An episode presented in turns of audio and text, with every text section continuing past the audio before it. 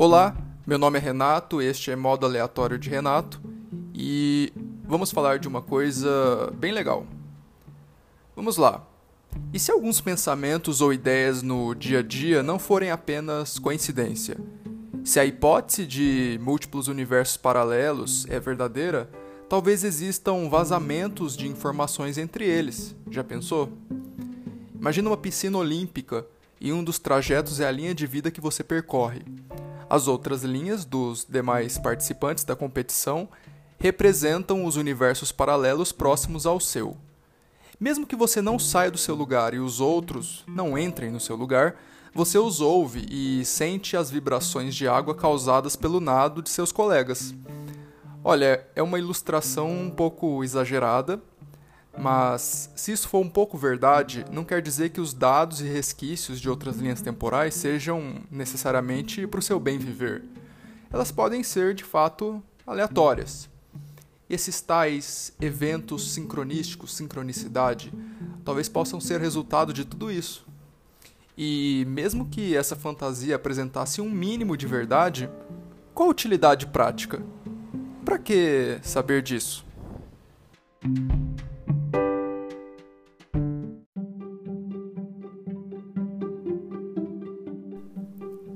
O instinto espaço-tempo, ou instinto multidimensional. Primeiro, para começar este áudio, eu gostaria de fazer uma citação de uma frase de um médico psiquiatra brasileiro e empresário, Roberto Chiniachiki. Abre aspas.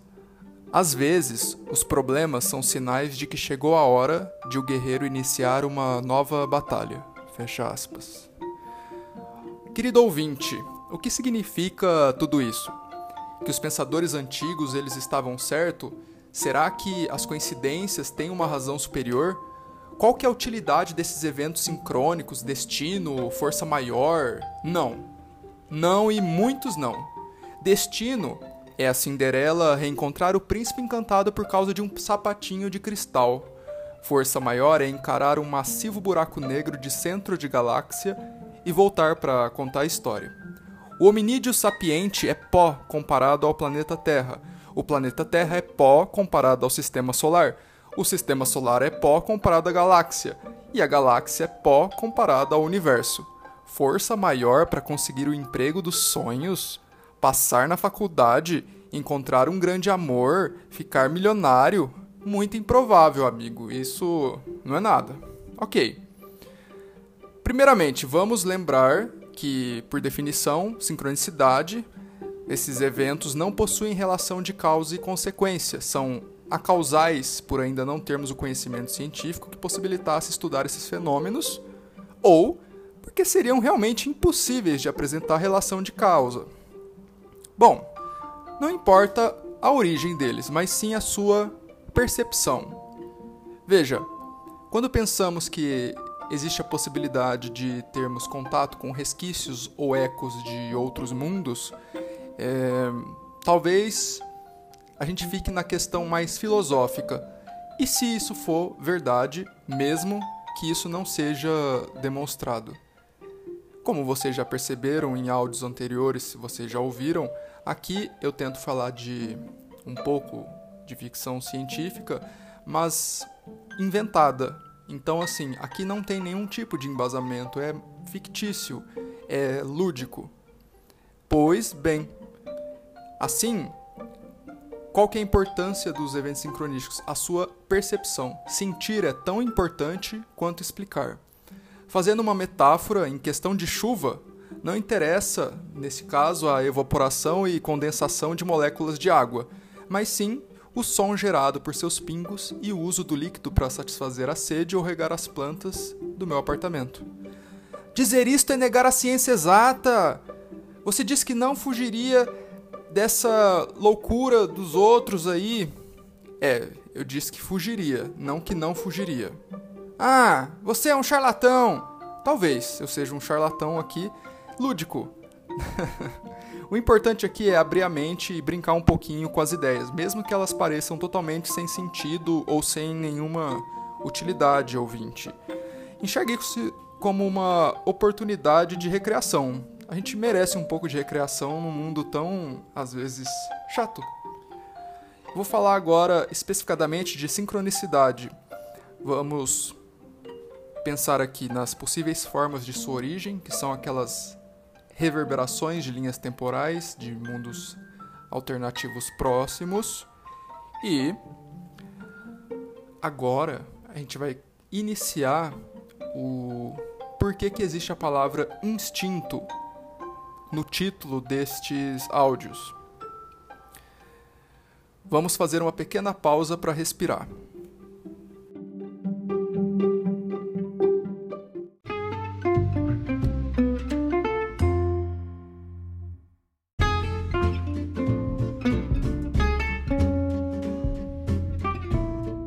Um ser consciente e racional tem o potencial de ver o tempo de maneiras além da flecha temporal. Pensando nessa dimensão como espacial, poderíamos dizer em visão quadridimensional da realidade por parte dos seres racionais.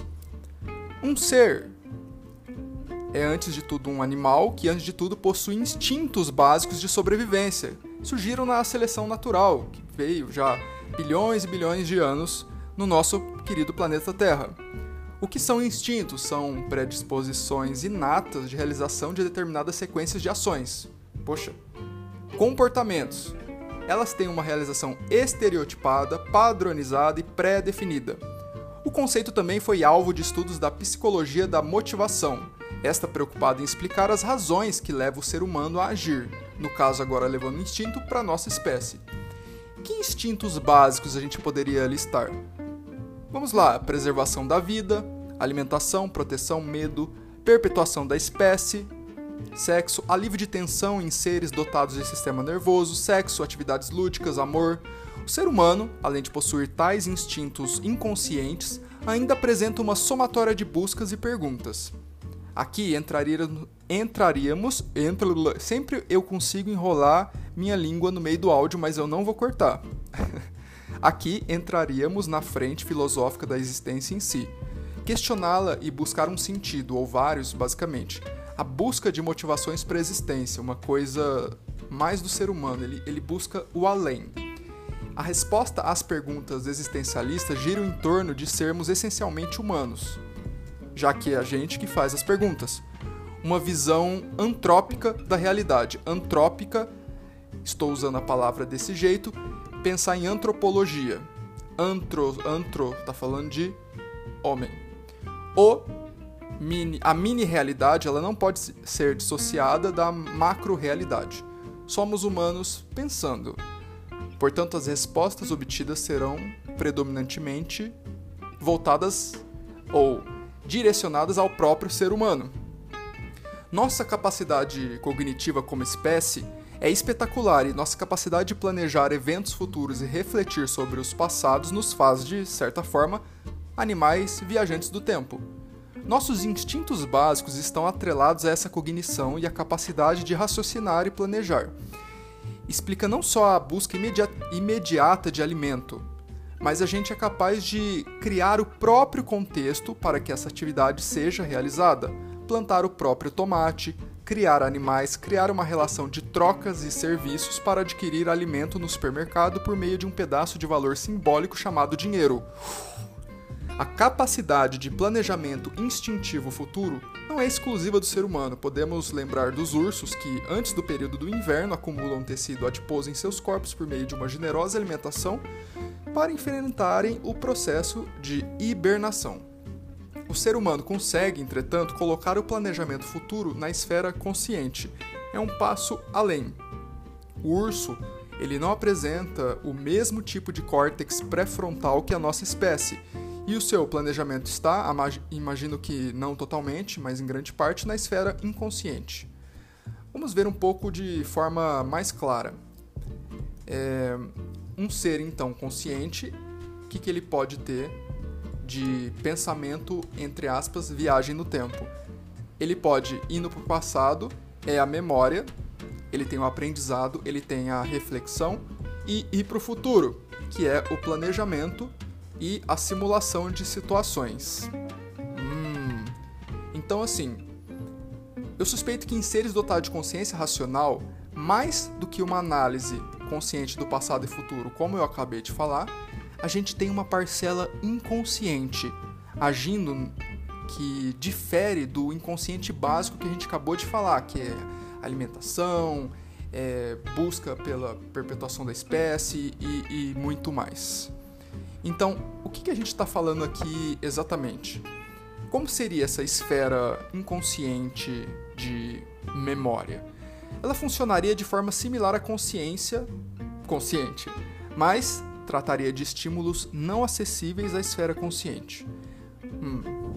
Tais estímulos estariam ligados a uma reflexão do passado e a um planejamento do futuro, tá? Oriundos de linhas temporais não vivenciadas, que seriam linkados graças à percepção de dados e informações reverberadas, frutos da natureza multidimensional do universo. Estes fragmentos de informações inacessíveis podem causar efeitos de percepção fragmentados com coincidência de significação. Tais efeitos de percepção seriam refletidos nos eventos da realidade que interpretamos ao nosso redor. O que, eu quis dizer com isso? Então, além da gente poder viajar no tempo, basicamente de forma consciente, que é planejar o futuro ou lembrar do passado e aprender com ele, na esfera inconsciente teríamos algum tipo de acesso àqueles dados é, fragmentados de universos paralelos próximos ao nosso. Poxa, mas isso é muito esquisito, né? Sim. Seria um evento sem relação de causa óbvia. Eles podem até ser considerados acausais, então vamos chamá-los de eventos sincronísticos, frutos do fenômeno natural que podemos resumir na palavra sincronicidade. Assim, faço a hipótese de que seres conscientes racionais que evoluíram de seres vivos possuem um instinto de percepção extradimensional ou quadridimensional, que estilisticamente achei mais bonitinho chamar de instinto espaço-tempo. Por quê? Olha, por que, que eu acho que nós temos essa capacidade? Bom, vamos lembrar do Charles Darwin. Você lembra como funcionou a evolução das espécies no planeta Terra? Alguns lembram da aula de biologia, alguns ainda não tiveram essa aula, ou nunca tiveram, ou não se lembram simplesmente. É a adaptação de características de uma espécie, ela não é individual, mas ela é coletiva. Como assim? Tem um exemplo que me marca muito, são das mariposas. Se a gente tem, sei lá, 10 mariposas, duas marrons e 8 brancas. As mariposas pousam em árvores e muitas árvores possuem líquen. Líquen é esbranquiçado. As mariposas brancas se camuflam quando pousam em árvores com líquen. Então, elas têm uma vantagem porque elas ficam mais escondidinhas de predadores. Quando aconteceu a Revolução Industrial na Inglaterra, a fumaça tornou o ambiente hostil para o desenvolvimento do líquen. Então, muitas árvores já não tinham mais, e o tronco da árvore é marrom. Então, neste cenário, quem fica camuflado na árvore agora é a mariposa marrom. E camuflada para quem, né? Os predadores, como eu já tinha falado. Então, no ambiente de árvores escuras, as mariposas brancas ficam mais evidentes e elas são mais facilmente predadas. Então, daquelas 10 mariposas, 8 que são brancas, vamos falar que morrem. Sobram apenas duas, as marrons. Se só elas se reproduzem, toda a linhagem que vem depois é de mariposas marrons. Isso isso é evolução. Não quer dizer que tem uma magia negra acontecendo, é a seleção determinada pelo meio. Sendo assim, por mais remota e fraca que essas informações provenientes dos eventos sincronísticos, sua percepção, desde que desencadeie uma vantagem na sobrevivência da espécie, se mantém. Como assim? Vamos lá.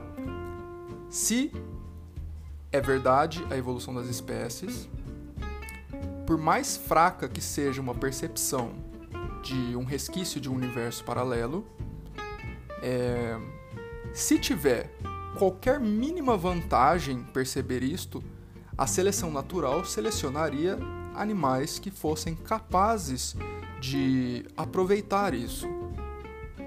Opa, mas aí você já está misturando um monte de coisa, você tá. Isso aqui, gente, é lúdico, é invenção. Mas vamos lá, vamos continuar, é muito bacana.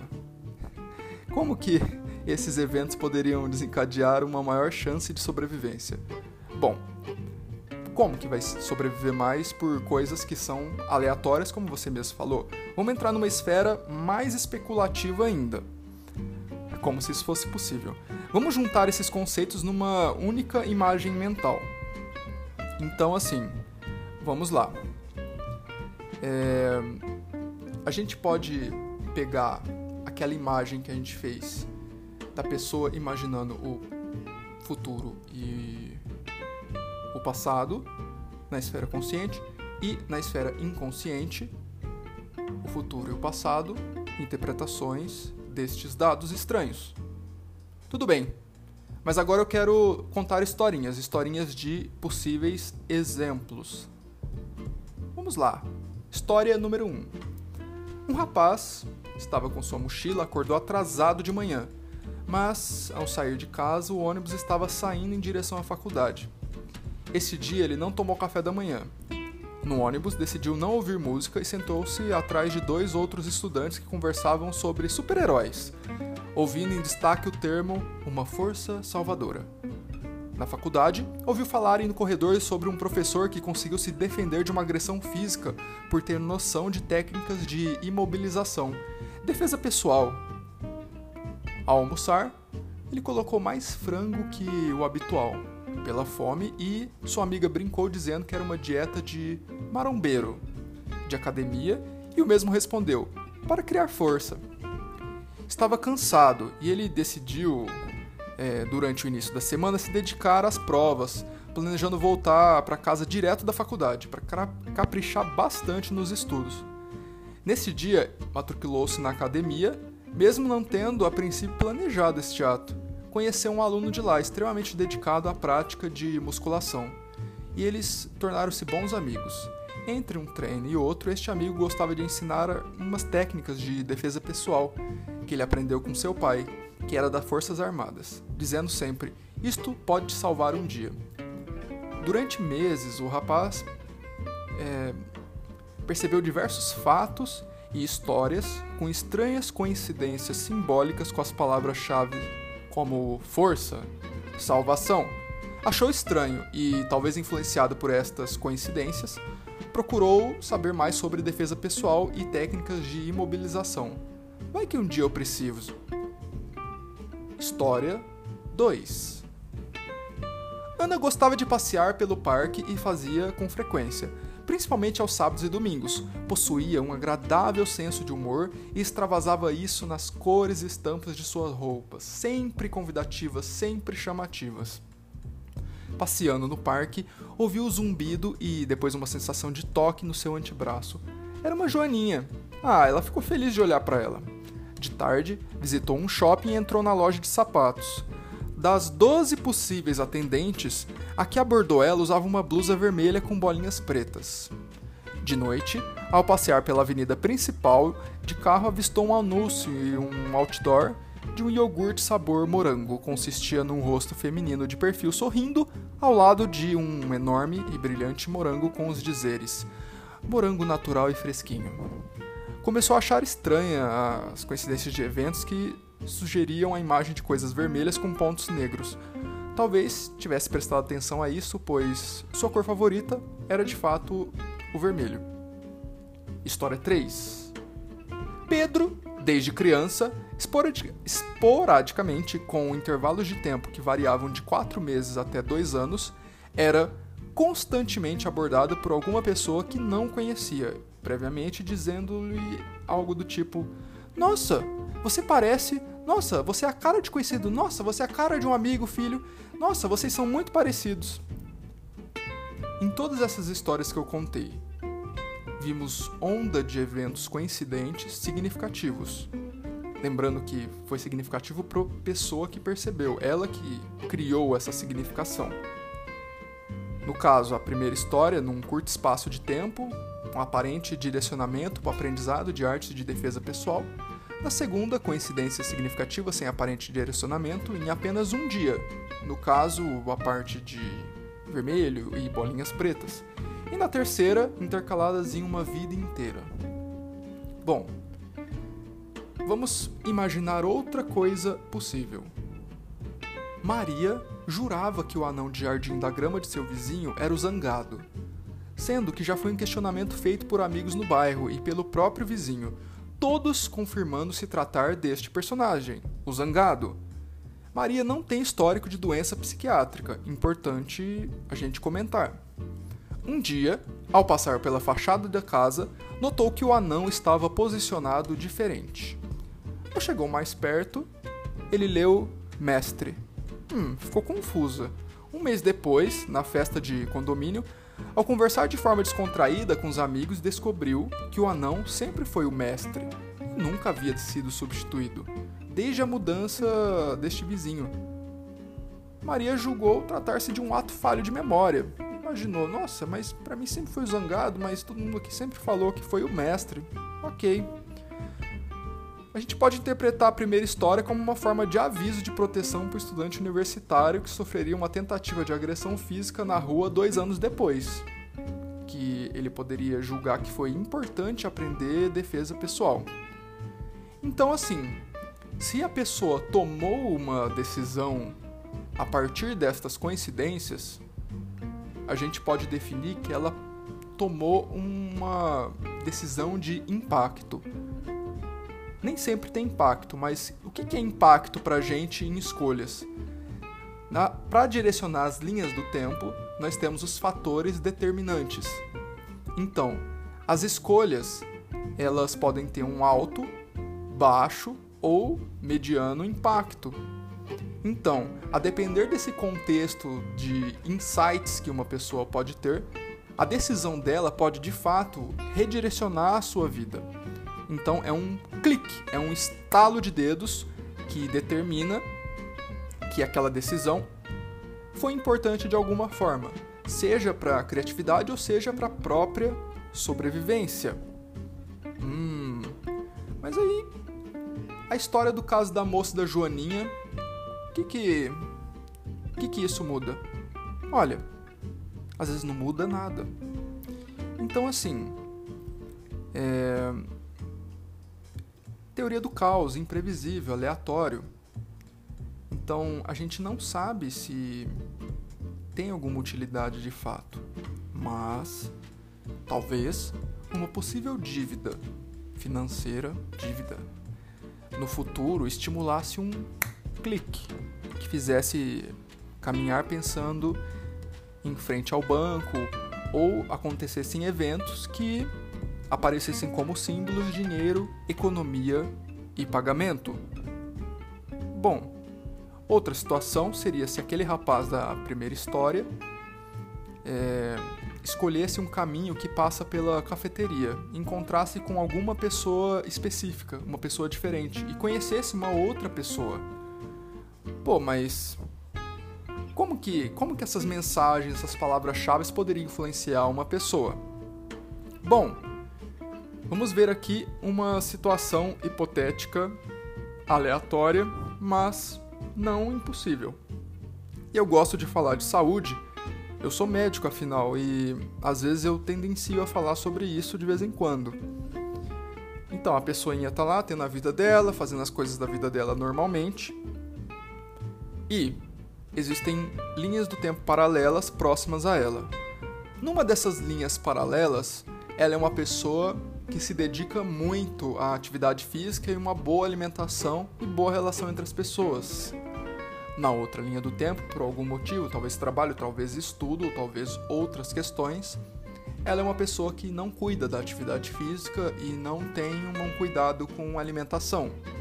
Bom, o que, que a longo prazo isso pode acontecer? Não quer dizer que vai acontecer, mas que uma pessoa com estilo de vida é, mais saudável, ela pode ter um índice de massa corpórea normal, ela pode ter níveis de insulina no corpo normal, ela pode fazer meditação, pode ter uma alimentação equilibrada.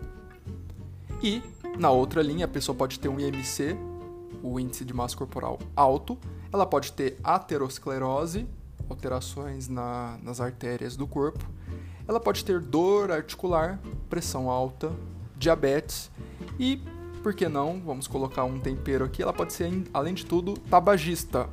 Tabagista de qualquer coisa, pode ser cigarro ou charuto ou qualquer outro mecanismo aí de fumo. Bom,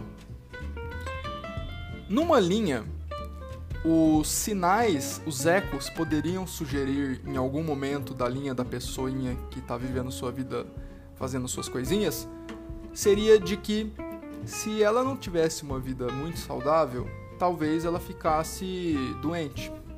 Então, talvez aparecessem palavras-chave de vida saudável. E, no outro caso, a pessoa que já tem a vida saudável, ela está super feliz porque ela está aproveitando seus netos, está com bastante energia e manda o reforço de que está tudo bem, vida saudável. Então, por um lado tem um arrependimento, por outro o reforço positivo. Nossa, Renato, mas falando assim, parece que tudo na vida é 880. Nossa, só porque a pessoa tem um IMC alto, é, porque ela tem diabetes, pressão alta e não sei o que, ela vai ter uma vida infeliz, blá blá blá. Não. Não, não é isso, né? Aqui o que eu uso é um exemplo, é uma ilustração. É, vocês podem imaginar o exemplo que for mais conveniente e didático. Aqui é só uma questão de falar de exercício físico e alimentação, né? Então assim, a gente tem um lado que é o arrependimento e o outro que é o reforço positivo, neste caso específico.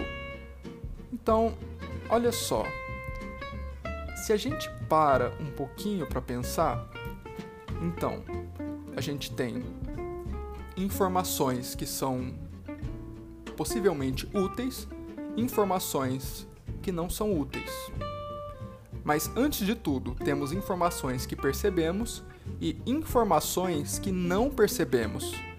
Então, assim, temos as informações que não percebemos dessa loucura toda, e das que percebemos, temos as que são úteis de alguma forma e as que são inúteis. Agora é um, um pensamento mais filosófico. Se existem informações e algumas, poucas, raras ou quase nenhuma é útil, a longo prazo na evolução das espécies, talvez os seres, e principalmente o que tem a consciência um pouco mais trabalhada como o ser humano, talvez algumas dessas, desses insights ou coincidências que ela mesma cria podem ser algumas mensagens de versões alternativas que não têm relação de causa e efeito necessariamente, só são informações jogadas pelo ar.